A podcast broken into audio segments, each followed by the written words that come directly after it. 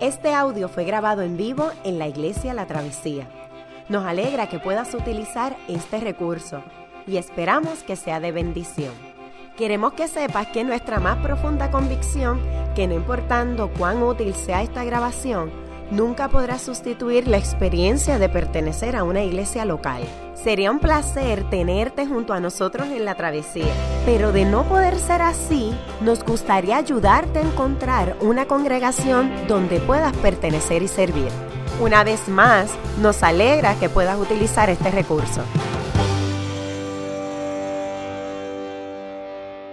Éxodo capítulo 5 versículos del 1 al 9 y del 22 al 23. Después de eso, Moisés y Aarón se presentaron ante el faraón y le dijeron, Así dice el Señor, Dios de Israel, deja ir a mi pueblo para que celebre en el desierto una fiesta en mi honor. ¿Y quién es el Señor? respondió el faraón, para que yo le obedezca y deje ir a Israel. Ni conozco al Señor, ni voy a dejar que Israel se vaya. El Dios de los hebreos nos ha salido al encuentro, contestaron. Así que debemos hacer un viaje de tres días hasta el desierto para ofrecer sacrificios al Señor nuestro Dios. De lo contrario, podría castigarnos con plagas o matarnos a filo de espada. Moisés y Aarón, replicó el rey de Egipto, ¿por qué distraen al pueblo de sus quehaceres? Vuelvan a sus obligaciones. Dense cuenta de que es mucha la gente de este país y ustedes no la dejan trabajar. Ese mismo día el faraón les ordenó a los capataces y a los jefes de cuadrilla, ya no le den paja a la gente para hacer ladrillos, que vayan ellos mismos a recogerla, pero sigan exigiéndoles la misma cantidad de ladrillos que han estado haciendo. No les reduzcan la cuota, son unos holgazanes y por eso me ruegan, déjanos ir a ofrecerles sacrificios a nuestro Dios impóngales tareas más pesadas, manténganlos ocupados, así no harán caso de mentiras. Moisés se volvió al Señor y le dijo, ay Señor, ¿por qué tratas tan mal a este pueblo? ¿Para esto me enviaste? Desde que me presenté ante el faraón y le hablé en tu nombre, no ha hecho más que maltratar a este pueblo, que es tu pueblo, y tú no has hecho nada para librarlo. Palabra del Señor.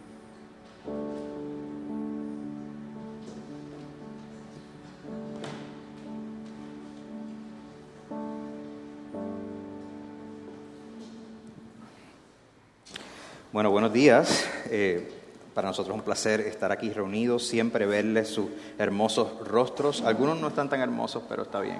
Como quiera se les quiere, lo que importa es lo que está en el corazón. Así me decía mi mamá. Este, verdad, me acuerdo que a mí me daban dolores de cabeza, migraña desde que yo era bien pequeño. Este, ah, pero yo era como medio cabezón, literalmente. Digo, sigo siendo cabezón, pero este, ah, entonces eh, mi hermano bromeaba conmigo y me decía, mami, hazle una tortilla de Tilenol y, recuérdale, y recuérdale a él con mucho cariño que no, mi hijo, tú no tienes la cabeza grande, no te preocupes. Y así, así como que... Ah, nosotros nos encontramos eh, en una serie en el libro de Éxodo creo que brinqué algo. Eh, nos encontramos en una serie en el libro de Éxodo eh, donde estamos explorando el tema de cómo Dios trae a la libertad a la gente, ¿verdad? De, de, esclavitud moviéndonos hacia la vida. Eh, y hemos explorado y hemos visto desde el principio cómo un pueblo que era un pueblo de don nadies, Dios lo rescata, ¿verdad? Dios lo va a rescatar. No hemos llegado al punto de rescate, pero estamos como que en un momento moviéndonos en esa dirección.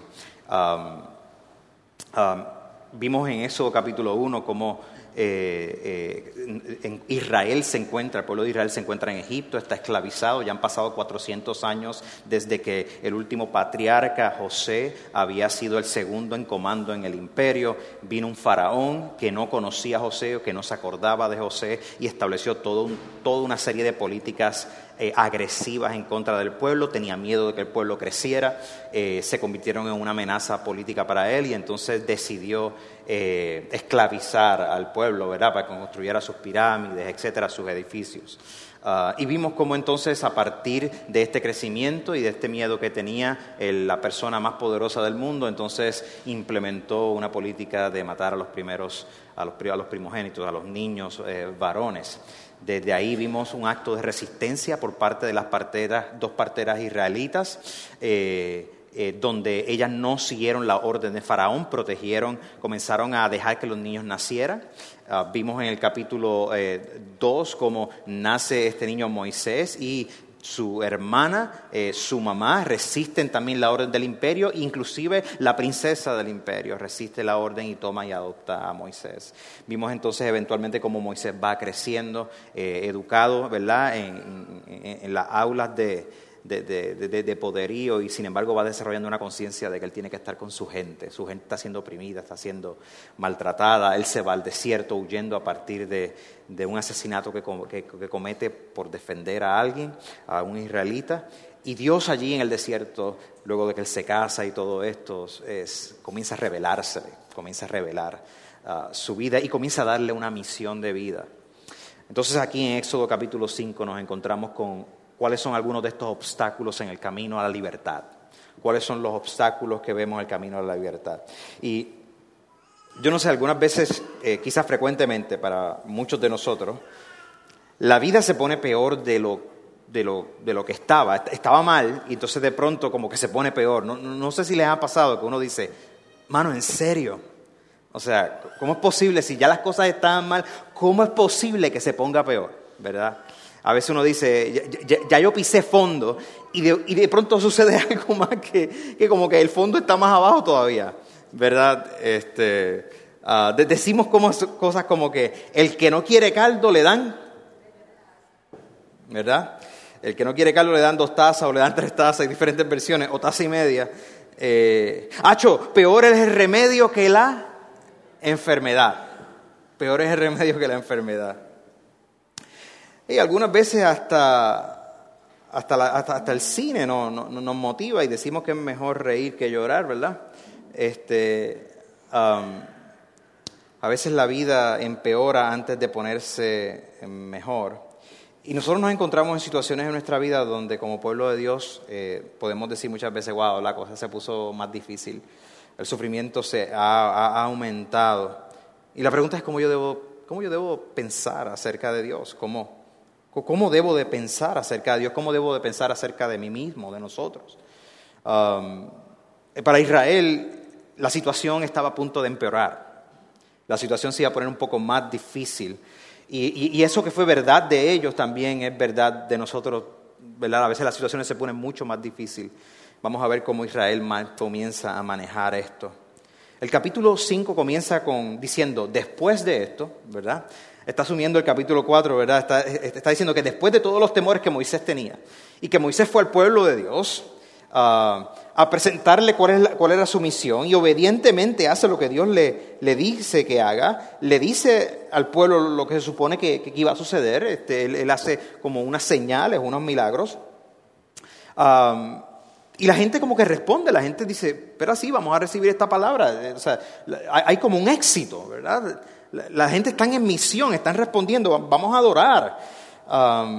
entonces vemos a Moisés haciendo lo, correcto, lo que él tenía que hacer. Estaba siendo obediente a Dios, las cosas estaban saliendo bien. Después de todo, si eres obediente a Dios, se supone que las cosas te salgan bien, ¿verdad?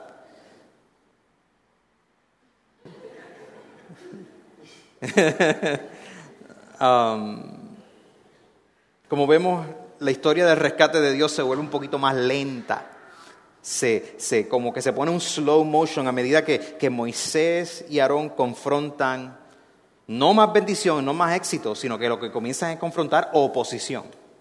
La cosa se pone más difícil. Y Dios les instruye a Moisés y a Aarón y que vayan al faraón para hacerle una pequeña petición al faraón. Este, tienes que dejar mi gente ir. Tienes que dejarlos ir porque ellos van a ir a adorar al desierto una pequeña petición. Eh, la pequeña petición es que Moisés y Faraón tenían que retar al hombre que se creía un Dios, al hombre que tenía todo el poder, que tenía que igualmente retar como las mujeres en los primeros capítulos retaron a Faraón, de nuevo. Y aunque el libro de Éxodo le resta importancia a que Faraón se creía un dios, ciertamente él tenía ese estatus en ese país. Eso es lo que le creía la gente. Entonces, retar la autoridad del Faraón, tenía que, tú tienes que tener los pantalones bien puestos para retar esa autoridad. Ah, porque no solamente iba a ser retar la autoridad de un político, iba a ser retar la autoridad de creencia en todos los dioses que esta gente creía. Entonces vamos a ver cómo se desarrolla eso. Y, la primera etapa de esta, de, esta, historia nosotros vemos la audacia del llamado a, confrontar, la audacia del llamado a confrontar. Eh, Moisés y Aarón entonces van a Faraón. Ellos tienen, eh, vienen de haber tenido una experiencia de éxito con su gente y ellos vienen con esta propuesta y le hablan al faraón bastante directo, tienes que dejar, dice Yahweh, tienes que dejar que la gente se vaya. Eh, eh, porque la demanda es que nosotros tenemos que viajar tres días para ir a adorar a Dios, a Yahweh, y hacer sacrificios en el desierto. Entonces, esa es la que hay, ¿verdad? Y claro, Faraón, usted se puede imaginar él levantándose de su trono, ¿quiénes ustedes son pelagatos hablándome así? ¿Cómo se atreven? ¿Qué, osadía, qué pretensión ustedes tienen a hablarme de su Diosito como una autoridad más grande que yo? Así diría Faraón. De hecho, mira cómo lo dice.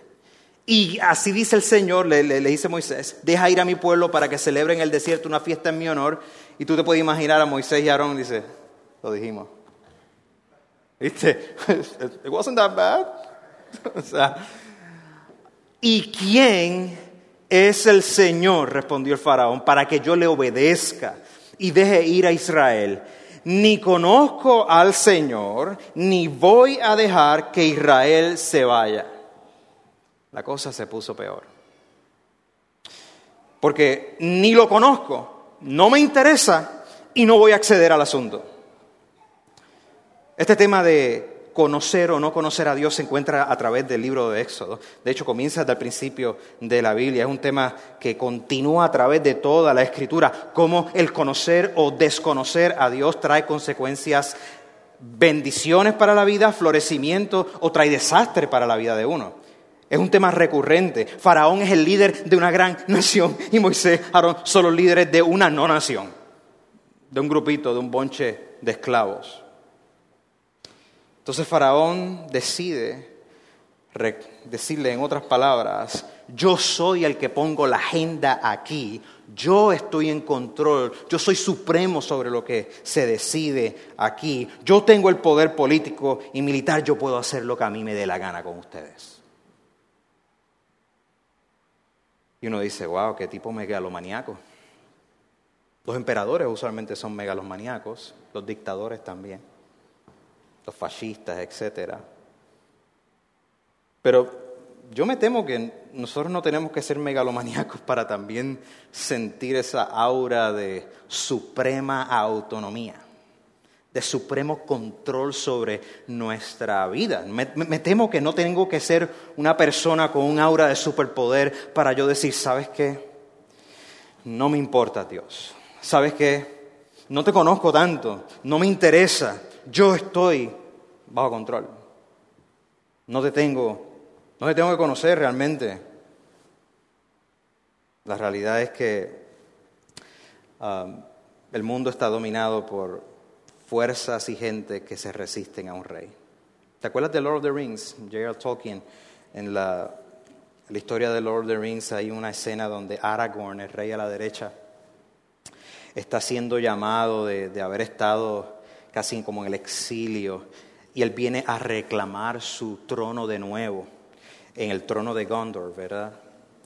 Este, esta, esta, antigua ciudad este, de gente muy, una raza muy, muy, muy orgullosa. ¿Qué pasa? Que mientras él, su ausencia él estaba, vinieron una gente a tratar de administrar el reino. Se supone que era un reinado temporal. Era temporero lo que volvía el verdadero rey. En esta última línea de administradores estaba Denethor, aquí a la izquierda. Y Denethor se rehusaba a darle reinado al verdadero rey. Se rehusaba a admitir que él solamente estaba en la historia como un suplente temporero, sencillamente para servir en lo que el verdadero rey venía.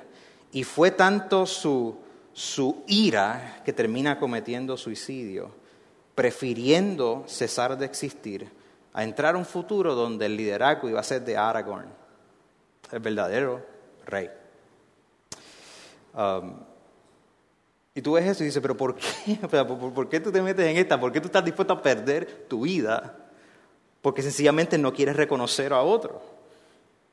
Bueno, lo que ocurre es que el mundo está dominado por aquellos que se oponen al cumplimiento de la voluntad de Dios y en aquellos estamos tú y yo. Estuvimos tú y yo. O quizás hoy estás en esas. Los israelitas se dieron cuenta inmediatamente que la rebelión en el corazón humano es tan severa como la rebelión a no someterse al verdadero rey. Y como decía el gran filósofo de la calle Vico sí, las guerras comienzan en el corazón.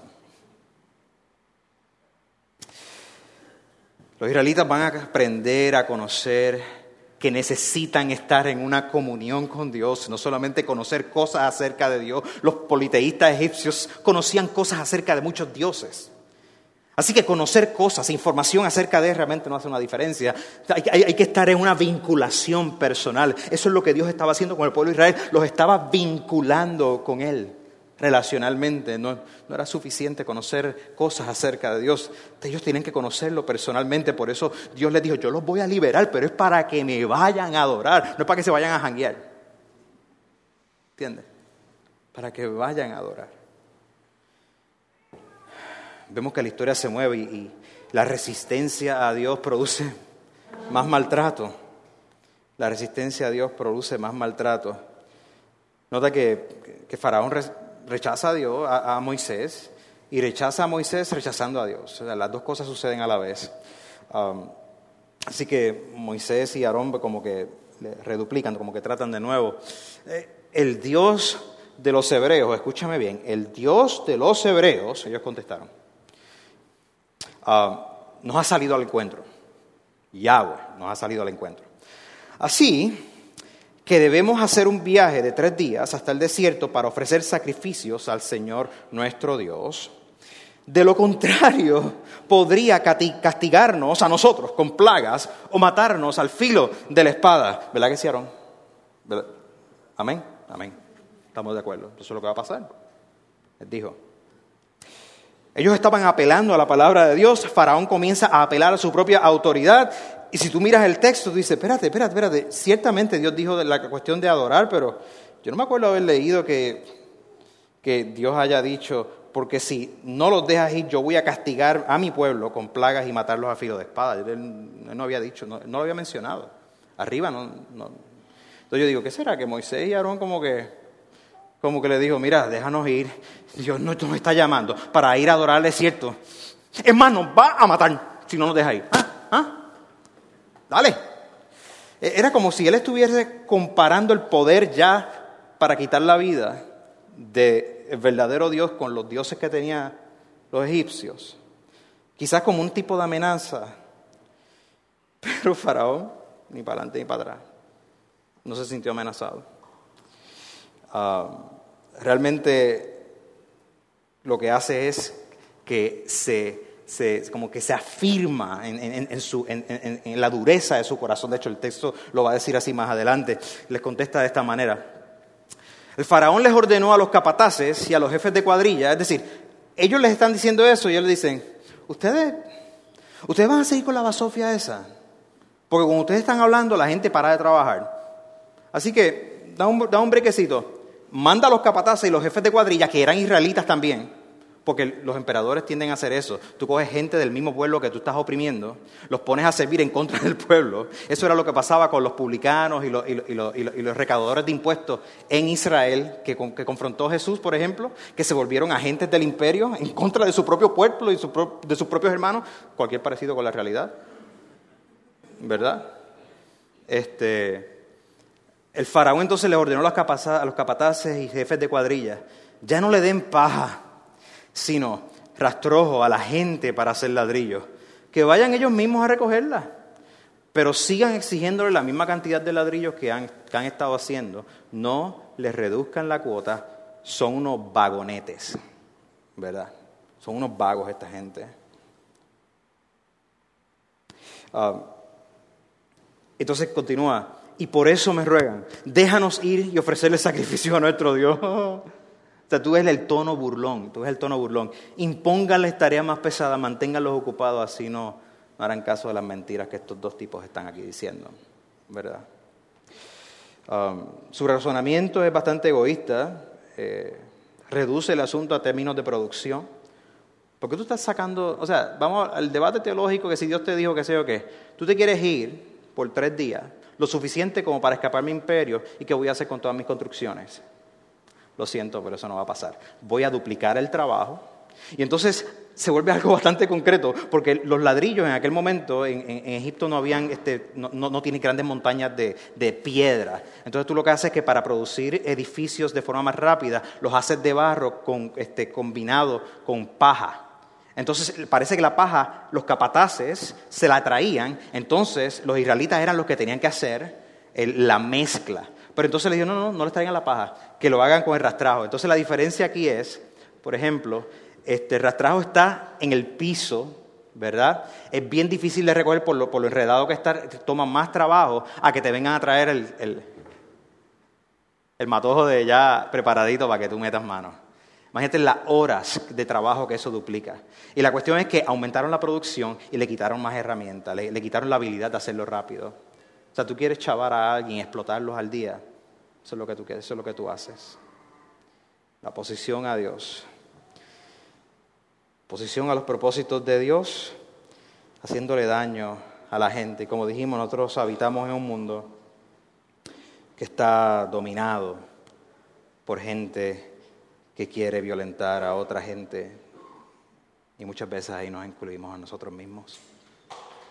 El mundo está dominado por aquellos que se oponen al cumplimiento de la voluntad de Dios. El texto lo pone así, hay violencia hacia otros y muchas veces el oprimido, la víctima, nos volvemos tan condicionados al asunto que entonces dejamos de ver claramente y también dejamos de creerle a Dios. También dejamos de creerle a Dios. Mira lo que pasó. Se le acercan entonces los capataces y la gente, los líderes de Israel, a Moisés y Aarón y les meten una acusación mirando cómo se ha duplicado el trabajo, ellos le dicen que el Señor los examine y los juzgue a ustedes. Esto es su culpa. Esto es culpa de ustedes. Esto no es nuestra culpa, esto es culpa de ustedes. Por culpa de ustedes somos apestados ante el faraón y sus siervos. Ustedes mismos le han puesto la espada en la mano para que nos maten. Ustedes mismos, esto, es culpa de ustedes. Yo creo que no es, no es difícil entender esa reacción. No es difícil. Eh. O sea, ¿cómo nosotros respondemos cuando estamos en una situación así fuerte? ¿Cómo respondemos cuando hacemos lo que Dios quiere? Respondo, estoy, comencé a, dedicarme a Dios y la cosa se pone más dura. Pues entonces usualmente respondemos buscando un chivo expiatorio. Buscamos, alguien tiene que tener la culpa. Alguien tiene que tener la culpa la tiene el que me está haciendo daño, la tiene el que me quiso hacer bien, pero entonces aumentó la posibilidad de que el otro me hiciera daño. Todo el mundo tiene la culpa, pero yo no. Eso, eso, yo lo veo en mi propia vida. Todo el mundo tiene la culpa, pero yo no. o sea, es, más fácil uno gozarse los, los, pequeños éxitos que tenemos semanales o un mes o dos meses. Ah, y sentirnos energizados por un tiempo, nos sentimos motivados. Esta semana voy para adelante, este mes, wow, estos últimos dos meses, estas últimas tres días han sido excelentes. Lo que es difícil es manejar entonces cuando viene de pronto el fracaso, cuando viene la limitación, el problema, no te lo buscaste, vino de gratis, ¿de dónde rayo vino eso? Entonces, eso sí que es bien difícil. Y rápidamente, rápidamente empezamos a apuntar dedos a todo el mundo. Eres tú, es tu culpa, es lo otro, es lo otro. O sea, tenemos que buscar algo. No, soy yo aquí. No, no, es que negamos que hemos sido víctimas de otro, pero en última instancia, como yo respondo, es como yo, yo estoy respondiendo. Y, comienzo a tirar dedos para todo el mundo y Moisés y Aarón están siendo recipientes de eso, están, están tratando de ayudar al pueblo y el pueblo dice, no, no, espera, espera, espera. O sea, o sea, tú nos metiste en este rollo, nos metiste en este rollo, esto es culpa tuya, mano. Mejor nos hubiéramos quedado todos chavados. Al menos hubiéramos tenido eh, 10, 12 horas de trabajo en vez de tener 15, 16 horas de trabajo semanales. Por lo menos esas cuatro horitas hubiéramos podido dormir, pero no. Esto es culpa tuya, mano. Los israelitas ven la, la prueba, más trabajo, culpan a Moisés y Aarón. Y lo interesantemente es que no. Ellos dicen lo que Faraón dice, pero no culpan al Faraón. Uno dice, contra, pero eso era, eso era el momento para insultar a Faraón. Insúltalo. A ver, me cago. Tú eres un. O sea, pero no, no, se desquitaron con la gente que estaba tratando de amarlos. Y esto es, es, como un retrato de cómo el pecado obra en nosotros. Porque aunque tenemos razón en sentirnos indignados o, el sufrimiento que nos han puesto encima, eh, nuestra vista se nubla y entonces atacamos a la gente que nos quieren ayudar. En la iglesia hoy, nosotros vemos que ah, ante la primera señal de, de, problema, de algo que, no, algo que no funcionó, algo en la experiencia del servicio, o quizás tú pasaste un grave problema en la semana y, y nadie lo sabía, y nadie por lo tanto vino a tu ayuda, eh, rápidamente apuntamos a que la culpa la tiene que tener el liderato de la iglesia. Eso es lo que yo hago con Ronnie, con Pastor Ronnie. Dice, no, esto no es mi culpa, esa es culpa tuya. ¿Para qué tú me llamaste a servir aquí? Culpa tuya, ¿verdad? Este, ¿A ti te ha pasado eso? Cuando tú has tratado de, ayudar a alguien, it backfires. como que te rebota. Y tú hiciste todo lo posible, sacaste tiempo, sacaste todas las cosas y la mejor intención del mundo y te rebotó. ¿Verdad? Como se siente weird, se siente raro, a veces uno se siente con, la, con esa decepción. La pregunta es cómo yo me puedo mantener firme y fiel. Porque en esos momentos entonces la lógica de, de ¿cómo se dice?, de, protección y de, y de uno sentirse superior a otro corta de ambos lados. Porque entonces la persona que te acusa se siente superior entonces tú, que eres el acusado, sin razones para ser acusado, entonces te sientes con una ultra indignación porque ¿quién rayos se cree esa persona que te está acusando? Entonces se vuelve un círculo. Yo he contado esta historia, eh, te la voy a recordar porque me parece que ilustra bien el punto. Este, um, están estos dos hombres, este, la, había leído hace tiempo, eh, son parte de una comunidad de clase media. Eh, ahí ellos son hermanos y hay, hay un rumor de que son mafiosos, tú sabes, que bregan con asuntos ilegales, tienen su buen dinero. Eh, eran hermanos inseparables y un día uno de los hermanos muere y el hermano mayor va donde el pastor de la comunidad, una iglesia que estaba allí, le dice, mira, eh, pastor, yo necesito una reunión con usted. Este, sí, dígame, ¿qué, te puedo, ¿qué te puedo ayudar? El pastor está un poquito nervioso porque él nunca va a la iglesia. Dice, mira, yo lo que quiero es que usted vaya a dar eh, la eulogía en el funeral de mi hermano. Usted dirige el servicio funeral, por favor.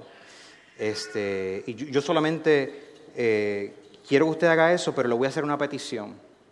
Yo quiero que en algún momento de la eulogía, de, su mensaje en el funeral, ahí al frente del féretro, usted diga que mi hermano era un santo. Que mi hermano era un santo. Y yo veo que su iglesia tiene problemas con el aire acondicionado, necesita un parking embreado yo puedo bregar esa cuestión, eso se puede solucionar, eso lo bregamos. El pastor pues miró alrededor y dijo, contra eso, ¿verdad? o sea, hay, faltan unas cositas para arreglar. Este, pues está bien, eh, vamos a hacerlo. Llegó el día del funeral, está sentada, están así todo el mundo rodeado al frente del féretro y él le dice, este hombre que ustedes ven aquí, este hombre era un criminal, un hipócrita, este hombre lo más probable era un tirador buscado por la policía, un hombre violento, pero comparado con su hermano, era un santo.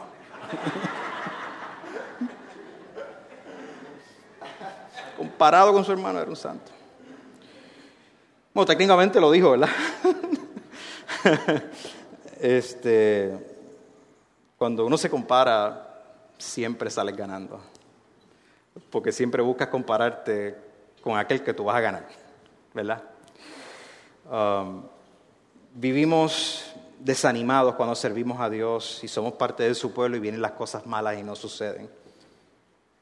Pero este tema de enfrentarse a, pruebas y tribulaciones se encuentra a través de toda la escritura y a la vez está esta constante promesa, este constante recordatorio de que si el Dios del cielo, el creador del universo, el que te ha hecho imagen y semejanza, te ha llamado para ser parte de su pueblo, para entrar en un pacto y convivir contigo, ese Dios tiene soberanía sobre tu vida. Y en última instancia, en última instancia, Él siempre será tu protector, siempre será tu refugio, siempre desde el principio hasta el fin, este Dios va a cumplir sus promesas. Jesús lo dijo de esta manera, se lo dijo a sus discípulos. Yo les he dicho estas cosas para que hallen en mi paz. Es decir, les ha advertido de todo lo que van a vivir, les ha advertido de las bendiciones, del rechazo, de las bienaventuranzas, de los problemas que van a enfrentar. Yo les he dicho estas cosas para que hallen en mi paz. En este mundo confrontarán, afrontarán aflicciones, pero anímense, yo he vencido al mundo.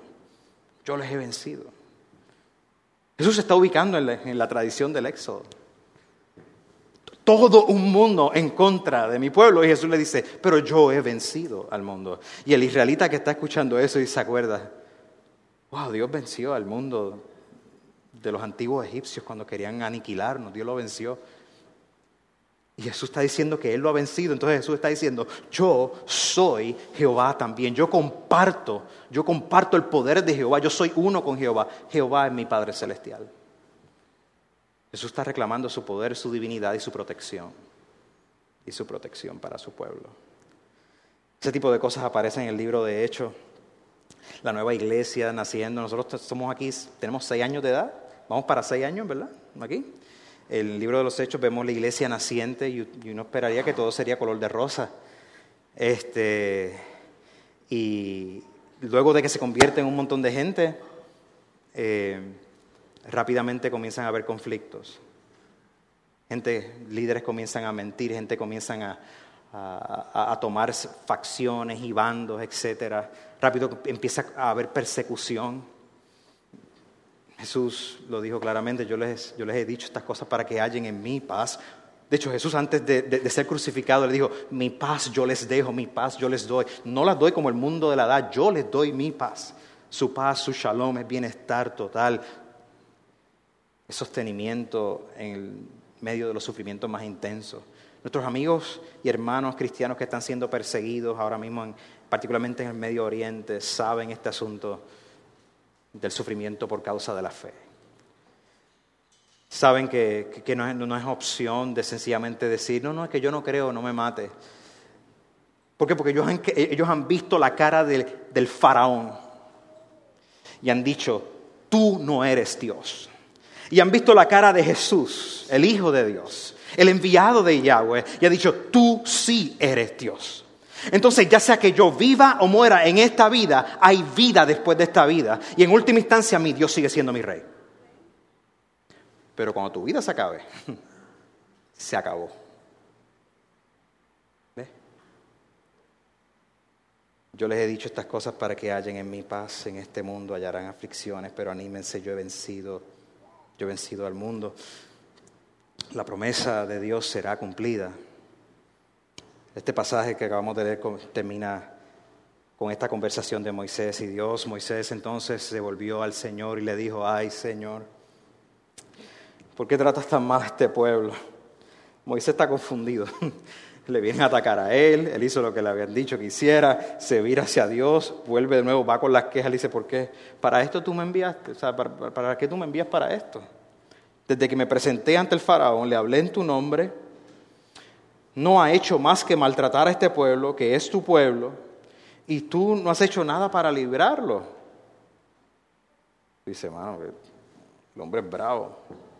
Dice, Está siendo honesto, así que se siente él. Tú no has hecho nada para librarlo. Mira cómo el Señor responde. El Señor le respondió, ahora verás lo que voy a hacer con el faraón. Realmente solo por mi mano poderosa va a dejar que se vayan. Solo por mi mano poderosa va a echarlos de su país. Um, Dios no le, dije, no le dice, oye, que falta de respeto porque tú me hablas así. ¿Quién tú eres? No, no le contesta así. Dios entiende su lucha existencial en ese momento. Dios lo que hace es entonces, yo te voy a decir entonces lo que va a pasar. La respuesta de él es, tú hiciste lo que debías de hacer y vas a continuar a hacerlo. Faraón se puso a lo que él tenía que hacer. Ahora yo te voy a decir lo que yo voy a hacer. Lo que yo voy a hacer es que yo voy a hacer que él los deje. Lo que yo voy a hacer es que solo por mi mano poderosa va a echarlos del país. No solamente va a ser por la persuasión de lo que tú puedas decir, mi mano poderosa, por ella, por mi mano, por mi poder, por mi omnipotencia, por mi poderío, Él los va a echar del país. Es decir, no va a poder resistir tenerlos ustedes cuando yo me meta. Los amigos pentecostales hablan, ay, se metió papá. Se metió Dios. La omnipotencia de Dios significa entonces que Dios hará justicia no importa qué. Y que Dios será refugio no importa qué. Él va a ser justicia y va a ser refugio para su pueblo a la vez. Entonces, ¿cómo nosotros enfrentamos los momentos tan difíciles cuando estamos tratando de hacer las cosas bien? Tenemos que descansar en que Dios hará justicia y que será nuestro refugio también. Si tú no perteneces al pueblo de Dios, si, tú te miras y te examinas y tú dices, yo no sé, yo, yo, no, conozco hacia Dios, no, estoy aquí, pero estoy en un proceso, no, no, no, no sé dónde me ubico. Mi oración es que tú puedas que tú puedas percibir los beneficios de conocer a Dios, el creador del universo, llamándote para que tú lo conozcas a Él y que Él rescate tu vida de lo que la Escritura dice que es algo nefasto, el pecado, la maldad te asedia y te va a matar. Espero que tú puedas ver y puedas sentir la atracción de un Dios de vida llamándote, diciendo, yo te voy a reformar, te voy a cambiar, quiero una relación contigo. Deja el pecado de Egipto, deja la incredulidad. Ven a mí, dice el Señor. Usualmente cuando cuando pensamos en experiencias um, buenas en nuestra vida, si tú te das cuenta, algunas de las mejores experiencias de nuestra vida fueron precedidas por, por momentos de dificultad. Es decir, hubo un momento de gran dificultad y después como que hubo una victoria, como que hubo una resolución o como que hubo algo tremendo. Entonces eso lo hace aún más memorable el asunto. Y en la escritura pasa eso mucho, donde hay, donde hay una, severa crisis y después hay como un, como un puente a una situación de, que se va a convertir en una memoria de que, wow, y Dios me liberó, y Dios me liberó. Me acuerdo en el Evangelio de Juan, el capítulo 9, se le acercan um, un ciego a Jesús una persona no vidente, ciego en la antigüedad, bueno, tú no puedes trabajar, no puedes hacer un montón de cosas, estás anulado económicamente, eh, más hay un prejuicio religioso, se le acercan otra gente a Jesús y le dice, ven acá, esta persona está ciega, por culpa de alguien tiene que ser. Obviamente, si le va mal, si le va mal, es que algo hizo mal. ¿Verdad? ¿Quién pecó? Le preguntaron a Jesús, ¿quién pecó? ¿Sus padres? ¿O él pecó? Dime, dime. ¿De quién es la culpa aquí? La respuesta de Jesús fue sumamente interesante. Jesús entonces le dice, ni él pecó, ni sus padres pecaron. Él está así para que la gloria de Dios se haga manifiesta en este momento en su vida. Mira eso.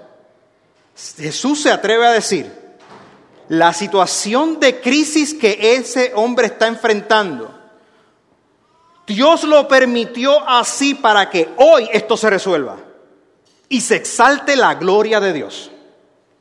Y esto es un misterio, porque yo no quiero necesariamente ponerme de voluntario en el proceso de que, sí, yo quiero ser el ejemplo de crisis para entonces que se vea la gloria de Dios. Pero en este misterio, ya sea como Dios brega esto, lo que me está diciendo a mí que es que yo no estoy abandonado. Y aunque cuando en mi momento más severo de crisis, Dios puede reclamar su gloria.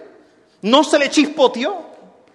Y yo lo que deseo es orar para que tú y yo podamos ver que en nuestro momento de crisis tú y yo podamos decir, esto no es al azar, aquí yo no estoy solo, no me han abandonado, esto va a suceder para que la gloria de Dios se haga manifiesta.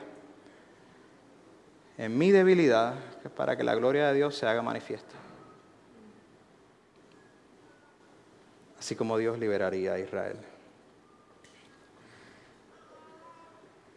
El Salmo, Salmo 91 lo pone de esta manera. El que habita al abrigo del Altísimo morará bajo la sombra de lo Todopoderoso, del Omnipotente. Yo le digo al Señor, tú eres mi refugio, mi fortaleza, el Dios en quien confío. Su verdad será tu escudo y tu baluarte. Su verdad será su escudo y tu baluarte. Hoy yo escojo no temerle a Faraón, escojo dedicar mi vida al Dios que me libera de Faraón. Qué bueno que pudiste escuchar esta grabación. ¿Qué tal si la compartes con otros? Recuerda que hay muchos más recursos en nuestra página latravesía.org, donde también puedes realizar un donativo. Dios te bendiga.